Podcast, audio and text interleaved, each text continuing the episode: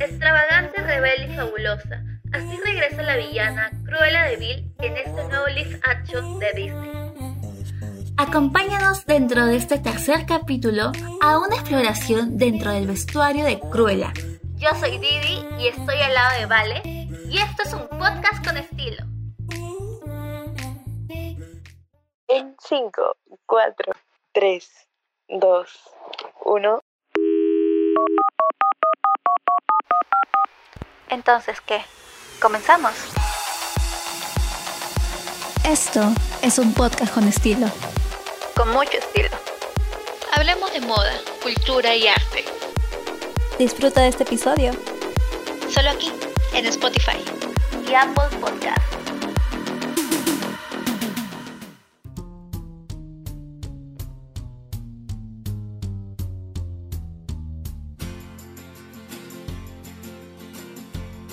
Bueno, creo que antes de poder adentrarnos a todos estos easter eggs de moda que nos brinda el nuevo live action de, Disney Cruella, creo que es importante, ¿sabes? Vale, eh, recordar cómo el personaje de Cruella ha sido creado, ¿no?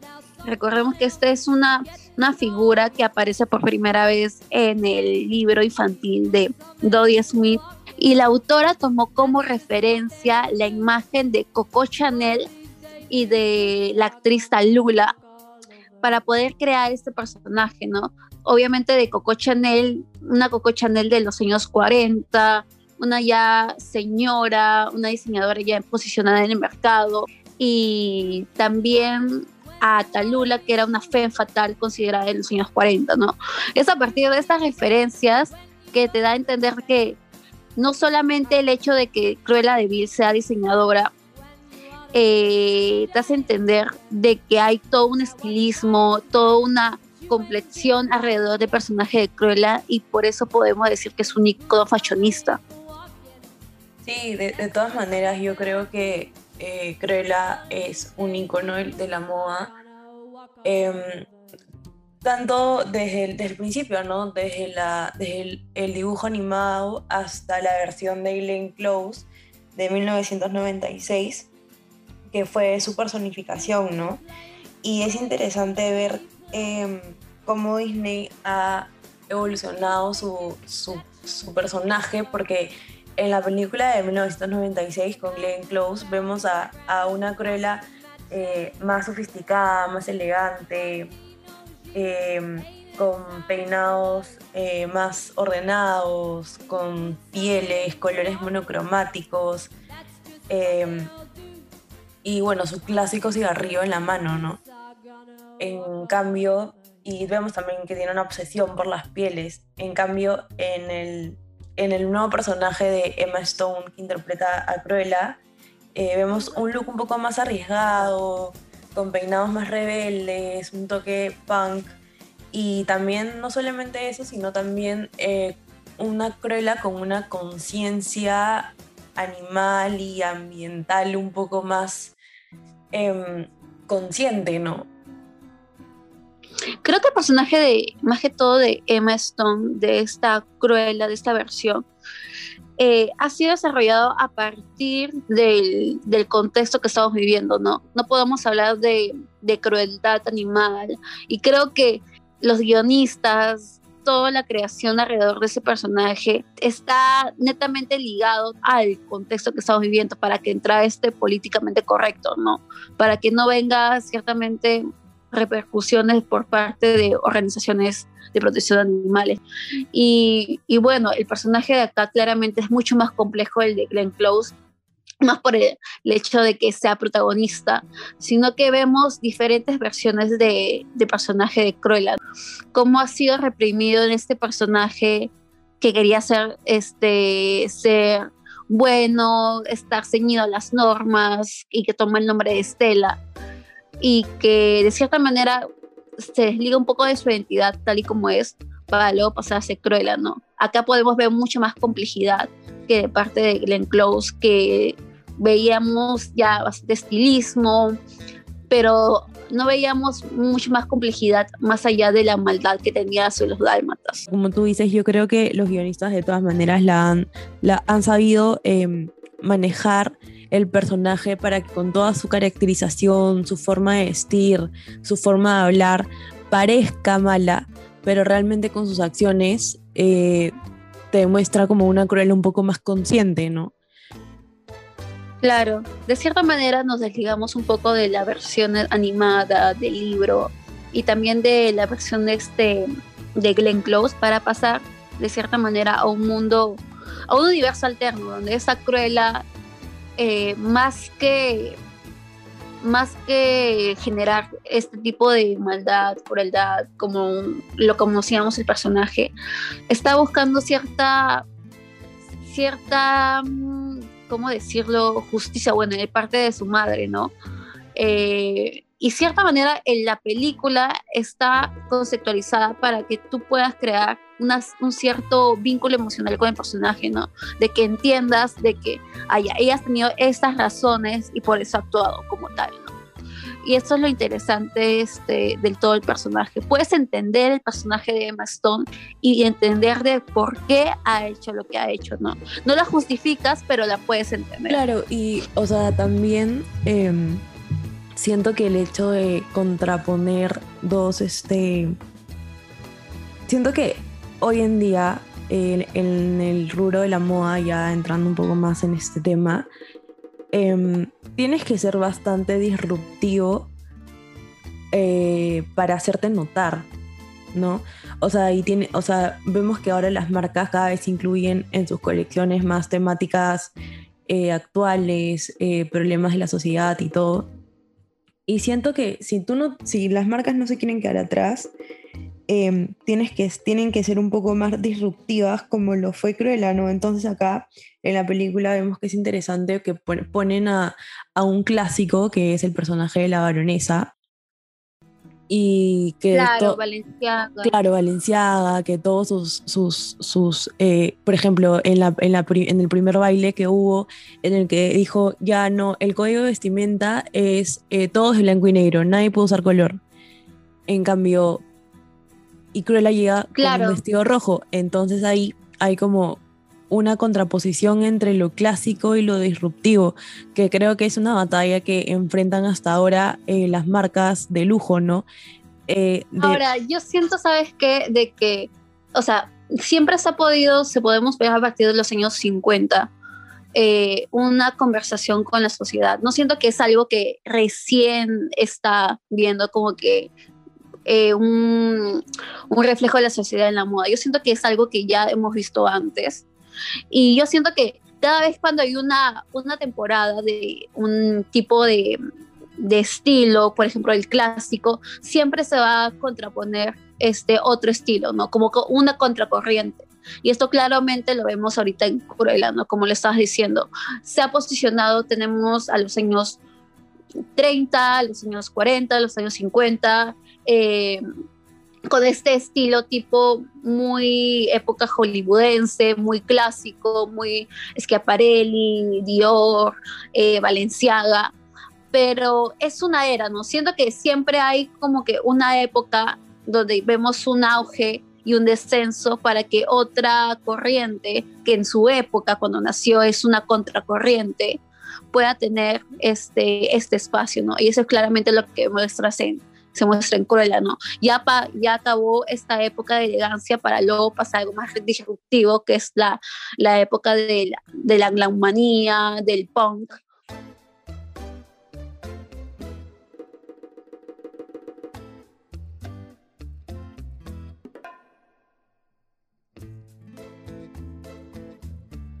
Bueno, como te decía, es más que todo es la es vemos aquí en la película como que ya ha terminado como que una etapa de la época clásica de Dior, Valenciaga, y vemos el descenso, ¿no? El descenso de este tipo de tendencias para luego pasar con lo de, con la moda anglomanía de con Vivian Westwood, vemos un poco de este, de Galeano, y ahora hay bastantes, hay bastante, yo siento que hay bastantes saltos de mm, referencias con respecto a diseñadores. No solamente tenemos netamente esa etapa de los 70 y de los 80, sino tenemos también saltos de Victor and Rolf, que es algo que se ha propuesto desde el 2008. Siento que eso es sumamente interesante, ¿no? Cómo llevar algo actual de los 2000 para de cierta manera encajar coherentemente en el vestuario de Cruella para que se vea como de los 70, los 80. Siento que es algo muy inteligente y se ha sabido integrar por parte de, de la encargada de vestuario. Que la encargada de vestuario es un icono dentro de la industria porque ha tenido bastante reconocimiento. Y bueno, ¿qué te parece si vamos a hablar de estas referencias de moda de manera cronológica, ¿no? Vamos a hablar primero este primer momento de moda con parte de la baronesa, ¿no? Entra, entra Estela de alrededor de unos 8, 8, 9, 12 años. No, no sabría muy bien cuál es la edad de Estela al comienzo de la, de la película. Entra a este desfile y se, se encanta por todo este estilo eh, clásico, no solamente clásico porque vemos referencias a Dior y a Valenciaga, sino porque hay un estilo claramente clásico porque se hace referencia a la moda del antiguo régimen, porque vemos a pelucas, grandes, exuberantes vestuarios, con grandes capas de, telas, y ciertamente podemos ahí ver el auge de ese tipo de, de, moda, ¿no? Y ya luego poco a poco avanzamos en la película, vemos a, Estela de cierta manera reprimiendo su versión, su clara identidad hacia Cruella, se tiñe el cabello de color rojo para poder de cierta manera encajar en este, este concepto de, mm, de lo que está bien de lo que está mal a pesar de que se, se ve obligada a robar. Y luego pasamos al primer momento donde se coquetea con esta versión original de ella, que es Cruella, ¿no? Con es, la llegada de ella al, al, evento de la baronesa como Cruella con este vestido rojo. Sí, o sea, ese primer momento cuando llega, cuando rompe totalmente con el esquema desde el momento en el que ella dice, en el que el código de vestimenta era blanco y negro y ella con otro color, es, ahí empieza con, lo disruptivo, ¿no? Em, ella em, primero llega con una capa blanca, con un antifaz negro y le pide fuego a, uno de los, de los guardias y de pronto la, capa se, se, se incendia y queda este vestido rojo color eh, casi sangre, em, satinado, con guantes largos. con un em, corte sirena, ¿no? Exacto. Y lo que me parece súper interesante acá, y veo que se está haciendo mucho eh, en, esta, en esta última generación, porque estamos hablando también de la conciencia mental y todo eso, em, de que acá ella eh, lo que hace es que interviene un vestido de la baronesa de una, de una colección que ya existía la baronesa. Y eso es muy interesante porque eso, esa es una técnica, de hecho, que muchas, eh, muchas personas usan que se llama la intervención. Eh, aquí ella rompe con los estándares de adquirir una nueva prenda a modificar una que ya existe y darle su propio toque y su propio estilo. Creo que eso, es, eso define mucho a, a Cruella y dice mucho de ella.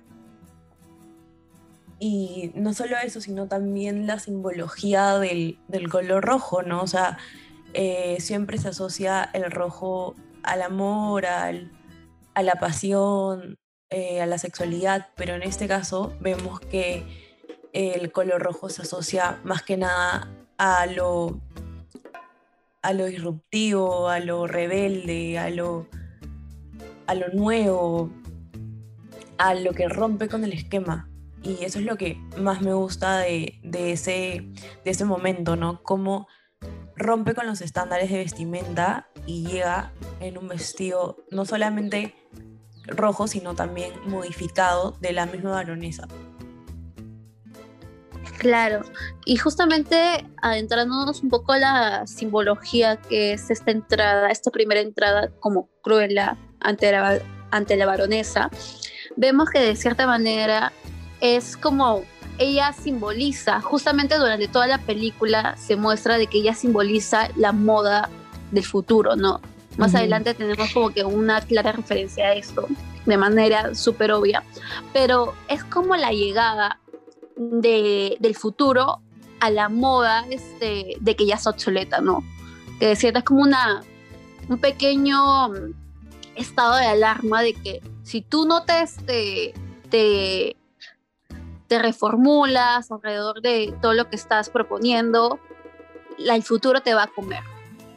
Literalmente es como que cierto, siento como es este cierto coqueteo de esta pequeña intervención del futuro, de la moda futura, eh, contra la moda de que ya, ya ha pasado, la tendencia que ya está en descenso, y eso me parece sumamente interesante. Sí, a mí también. Pero de hecho, ahora que lo estaba pensando, yo veo que, claro, la baronesa usa muchos colores monocromáticos, pero he visto que justo una de las tendencias de ahorita es, la, es, esto, es estos trajes en colores monocromáticos y, pero siento que no, ahora ya no son trajes, ¿no? O sea, sino que son, no sé, looks más sports, como un blazer y unos biker shorts, o incluso eh, buzos monocromáticos, ahora con esa tendencia de lo que es lo comfy. Eh, siento que hay, como tú dices, hay cosas de las, de las colecciones clásicas que se van quedando y se van adaptando a la nueva realidad, ¿no? Eh, yo creo que los colores monocromáticos eh, están bastante en tendencia y van a seguir así por mucho tiempo. Y eso es, eso es algo interesante también de ver de, dónde nació esto, ¿no? Como tú dices, de referencias del, de la moda del pasado. Claro, justamente ahorita estamos en un auge de la tendencia de los 2000, ¿no? El año pasado tuvimos en los años 90 y cómo vemos que esta moda de cierta manera es cíclica, ¿no? A pesar de que claramente no podemos mostrar la moda tal y como era en los años 2000, pero siempre agarramos referencias para adaptarlos a, a nuestro contexto, ¿no? Y eso es algo que si ves pequeños detalles en la ropa de, de Cruella, siempre hay detalles al pasado pero condicionado a lo que es este el contexto, ¿no? Y lo vemos en este primer vestuario, de que a pesar de que es un vestuario de la baronesa con estilo clásico, ella lo, lo modifica para poder adaptarlo a su estilo y también al contexto que está viviendo, ¿no? Recordemos que ella tiene alrededor de 20, 20, 25 años debe tener y lo condiciona también a, la época que ella está viviendo, que es una época de cierta manera que aún hay ciertos vestigios de rebeldía y esta, esta búsqueda de esencia e identidad que, que ella está este, que ella está proponiendo. Sí. Otro, otro eh, otro historia que a mí me impactó fue el de la, la pasarela de moda, que literal fue como una batalla de moda entre lo antiguo y lo obsoleto y lo nuevo, ¿no?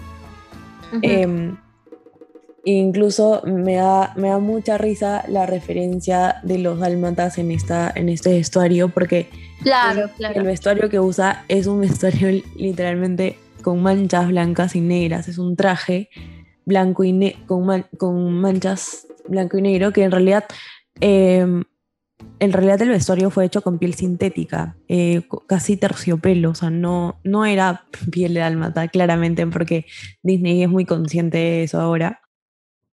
Eh, claro, es algo también, este, haciendo un punto, un inciso en esto, eh, nunca, nunca Disney ha utilizado como que, bueno, en los live actions, de que hace referencia a 101 dálmatas, a, en este caso Cruella, nunca ha utilizado este trajes de piel, porque en su momento Glenn Close, a pesar de tener esta esencia mucho más exaltante por las pieles, ella se negó a utilizar piel este, verdadera y utilizó piel sintética, ¿no? Y es algo que claramente esto iba a estar presente en un momento este, de, de, Cruella eh, y por parte de la producción de que esto no iba a ser posible, ¿no? Tú sabes que Glenn Close se quedó con todo el vestuario, que parte de su contrato ella pidió que por favor se quedara con todo el vestuario de la película porque le encantó. Y al principio accedieron a darle todo el vestuario, pero cuando Se, dieron, cuenta del valor que tenía esas prendas, porque claro, son las, es, la, es la ropa de Cruella. Cuando se dieron cuenta del valor que tenía esas prendas, intentaron renegociar con ella, pero ella no, obviamente no aceptó y quiso y se quedó con las prendas. Se quedó con las prendas. Sí. Sí, lo que, pasa es que siento que esta película, a pesar de que ha sido como que una un live action de la película de los años 64, 74, corrígeme si me equivoco. Este, a partir de esta película se creó toda la franquicia, se creó series, se creó la segunda versión de, de Los Dálmatas, versión animada. Esta, esta película tuvo un spin-off de la no, no, una continuación, una secuela. Y sí, o sea, tuvo bastante, bastante algarabía alrededor de este live action. Y es algo que me parece sumamente asombroso. Y además Glenn Close hace un trabajo espectacular con, con el personaje de Cruella, ¿no? A pesar de que los diálogos, ella misma admitió en un, en una entrevista de que los diálogos de cierta manera eran un poco simples por parte del guionista, pero con toda su, su performance, con, el, con la emulación del tono de voz, eh, hizo el personaje suyo, ¿no? Y plasmó este personaje de Cruella malvado, este, esta esencia malvada y de cierta manera despiadada de parte de, de Cruella de, de su versión, ¿no? Este, sí, de todas maneras. Y ¿sabes qué otra cosa me encantó de la película? Em, me gustó mucho el personaje de, de Artie. Porque, bueno, como, como te dije, siento que Disney está siendo más inclusivo en el tema de, de incluir a, a personajes, no sé, de la comunidad LGTB. Y claramente Artie era era una persona eh, un, poco, un poco diferente a, lo que solemos ver en Disney, ¿no? O sea, es como... Em, por ejemplo, a mí me encantó que dijo, para mí el, peor insulto que, puede, que alguien te puede decir es que seas normal. Porque es cierto, ¿no? O sea, a mí eh, tiene, tiene claramente tiene como que un aire, tiene una inspiración de David Bowie en los 70. Pero me encantó la construcción de su personaje secundario. Me pareció clave para, para la película. Claro. Claro, es interesante cómo dentro de estos pequeños, eh, no solamente del vestuario, sino dentro de los personajes secundarios, vemos referencias, pequeños, pequeños guiños a la cultura popular y a la, industria de la moda, ¿no? Por ejemplo, eh, el asistente que tiene la baronesa, el joven de alrededor también de 27 años. Ahorita no se me viene el nombre de la cabeza, pero este claramente es un guiño directo a San Laurent. It's Laurent. Porque este, tiene todo el mundo, si tú ves fotos este It's Laurent, ves claramente de que se han inspirado en este personaje. Y además es interesante de que este personaje vive dentro del mismo espacio de, de Cruella junto a la baronesa, ¿no? A pesar de que tiene 27 años, ella está apoyando a la baronesa con sus vestuarios, pero también de cierta manera interactúa con Cruella y vemos de cierta manera esa analogía de, de que es un puente, ¿no? Y ya recapitulándonos un poco de historia de la moda, eh, Yves Saint Laurent propuso en su momento lo que es el ready to wear, ¿no? Este, para las personas, porque se incorporan lo que son los primeros tallajes estándar, ¿no? Bueno, Cruella definitivamente nos da estos bites punk y lo primero que, que como habíamos dicho, rememora es el estilo de Vivian Westwood, Alexandra McQueen y John Galliano. Este, se podría decir que Cruella es un resumen de todas estas tendencias inglesas que está conceptualizado como la anglomanía vivida entre los años 70 y los años 90.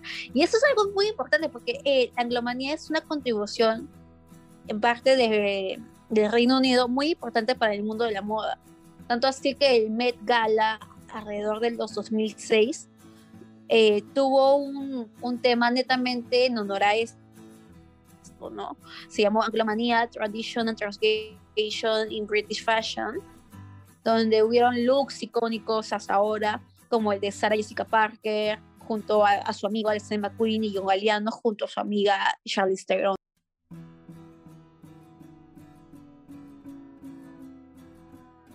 ¿Sabes? Hay otro vestido que a mí me encantó bastante, que es el vestido este, con los newspaper print. Me pareció sumamente exuberante. Creo que el corte es un corte casi princesa, con una falda larga. Este, y bueno, esto es una clara referencia a lo propuesto por John Galliano. Solamente él tomó estas notas donde le hacían, esas notas periodísticas donde le hacían hate para poder crear su, su propio estampado y crear toda una colección alrededor de esto. Y bueno, fue tan icónico que uno de los personajes protagónicos en Sex of the City lo utilizó, que es Carrie, ¿no? Y ahora, solo una precisión con respecto a esto último, de que este newspaper print eh, fue utilizado por primera vez eh, por Elsa Schiaparelli, una diseñadora italiana de los años 50. Así que de cierta manera volvemos a, esta, a este concepto que estamos volviendo a recapitular una y otra vez de que siempre la moda actual va a tomar como referencias de algo del pasado, ¿no? Siempre lo va a adaptar a su contexto. Y, otra referencia mm, clara esto, a, este, a esta idea, es cuando vemos a Cruella con esta falda larga, color rojo, asimétrica, junto al jacket eh, con vibes de, de post-revolución francesa, tipo napoleónica. Y al comienzo dijimos de que la baronesa en la primera, en el primer momento de moda, daba como que vibes al antiguo régimen francés, a la época de María Antonieta, y ver a Cruella con este jacket que, hacía, que hace referencia a la época napoleónica, nos hace entender de que siempre hay, una, hay un pequeño guiño a la que hay un pequeño guiño de que uno una moda es consecutiva a la otra, ¿no? Y es interesante este pequeño, este pequeño guiño este, de consecución de que ya terminó el antiguo régimen, pasamos a la revolución este, francesa y luego pasamos a la época napoleónica y de que ella, este tipo de vice esté plasmado en una chaqueta es realmente significativo y, y simbólico. Otro de los trajes que a mí me encantan es el de la basura. Cuando, se, cuando se llega en un carro de basura al desfile de la baronesa y le tira toda la basura y luego de, de eso sale, se sube al carro y el carro avanza y se despliega toda la cola de su vestido hecha de basura. Siento que también ese momento tiene eh, tiene también un mensaje eh, social, ambiental, ¿no?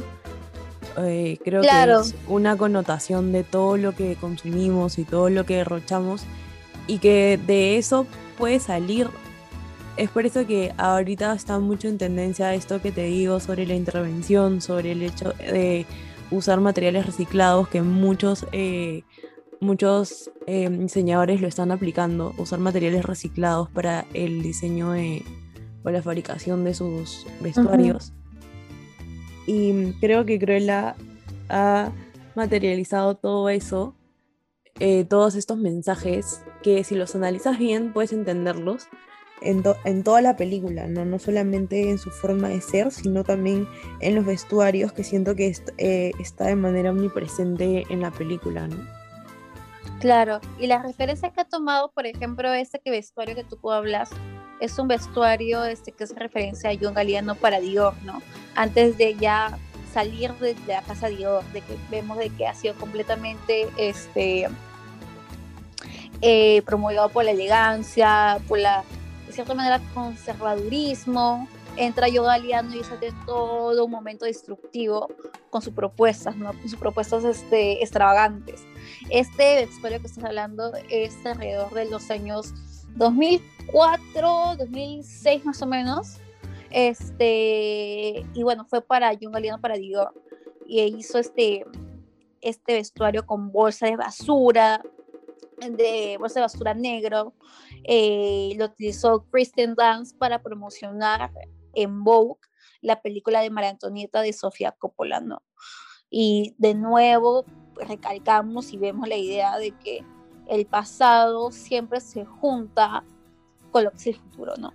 Y esta referencia de John Galliano para Dior, algo completamente conservador, con algo completamente disruptivo y que se puesta esa referencia en el, en el vestuario de Cruella, de nuevo es simbólico y recalca esta idea, ¿no?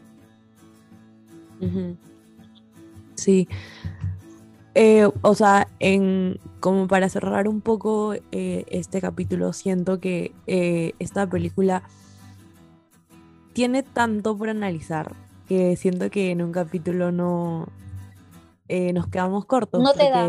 Ajá. Tienes que, o sea, tienes, tienes tanto para analizar desde el lado del personaje, desde su em, significa su valor social, ambiental, eh, cultural y todo, hasta el tema de, de los diseños. Vemos que la película definitivamente tiene demasiadas influencias y referencias de otros diseñadores que también es digno de, analizar. Y también el, el, tema del personaje, ¿no? La construcción del personaje de Cruella el maquillado, el maquillaje, el peinado. Claro, es una. Este. Esta película, este live action, eh, es un es un goce para cualquier fashionista, ¿no? No solamente por ver de manera superficial los vestuarios extravagantes, efectivos, tan cruel y ver el contraste con lo elegante, sino que claramente, como lo hemos visto en este capítulo, hace guiños a personajes icónicos de la época en que supuestamente la película ha sido realizada, ¿no? Has hablado de David Bowie, yo estaba hablando de It's Saint Laurent, vemos que no le hemos tocado tanto, esta, hay una parte donde ella tiene un jacket, eh, un motociclista, un biker jacket, ¿cómo decirlo? Claro, de cuero, eh, con unos pantalones y, bueno, y tiene acá ya como maquillaje que dice The Future, esa es una referencia de los años 2008 con Victor and Rolf que hizo algo parecido, pero con la palabra no. Eh, y bueno, todos esos pequeños guiños, tanto del maquillaje, peinado, los detalles, vemos este de que hace referencia a la época napoleónica, con la, con la baronesa, al antiguo régimen. Es un, es un deleite para los que sabemos este, historia de la moda, a los que nos encanta este, la moda. Y bueno, me parece tan rico eh, poder haber analizado esos pequeños guiños dentro de este capítulo, ¿no? Como tú dices, no nos ha quedado un poco cortos porque hay un montón de cosas que, que también serían interesantes analizar, pero creo que hemos dado un buen resumen de todo lo que se ha visto en este live action de Cruella. Eh, y bueno, creo que es un, este capítulo, si es que no lo han visto, es una buena excusa, es un buen incentivo para para ver el de nuevo Cruella, en el caso de que no lo hayan visto, ¿no? Ojo para los que tienen Disney Plus, sabemos que está en Premier Access, pero a partir del 16 o 17 de julio podrá estar abierto dentro de la propuesta oficial de, de Disney, ¿no? Así que es una, una excusa para esperar con ansias eh, y ver en alta calidad la película de Cruella. Sí, igual recuerden que en nuestro Instagram estamos eh, colgando eh, material complementario en que pueden ver eh, curiosidades sobre Cruella o curiosidades sobre estos diseñadores que inspiraron en la película, así como tenemos también un tablero en Pinterest donde pueden ver un poco más de las referencias que hemos estado conversando durante todo el capítulo. Todo eso lo van a encontrar en nuestras redes sociales. Así que nada, espero que nos sigan, espero que hayan disfrutado el capítulo de hoy. Eh, nos vemos en el siguiente capítulo y creo que eso es todo. Chao. Nos vemos el próximo domingo. Chao, chao.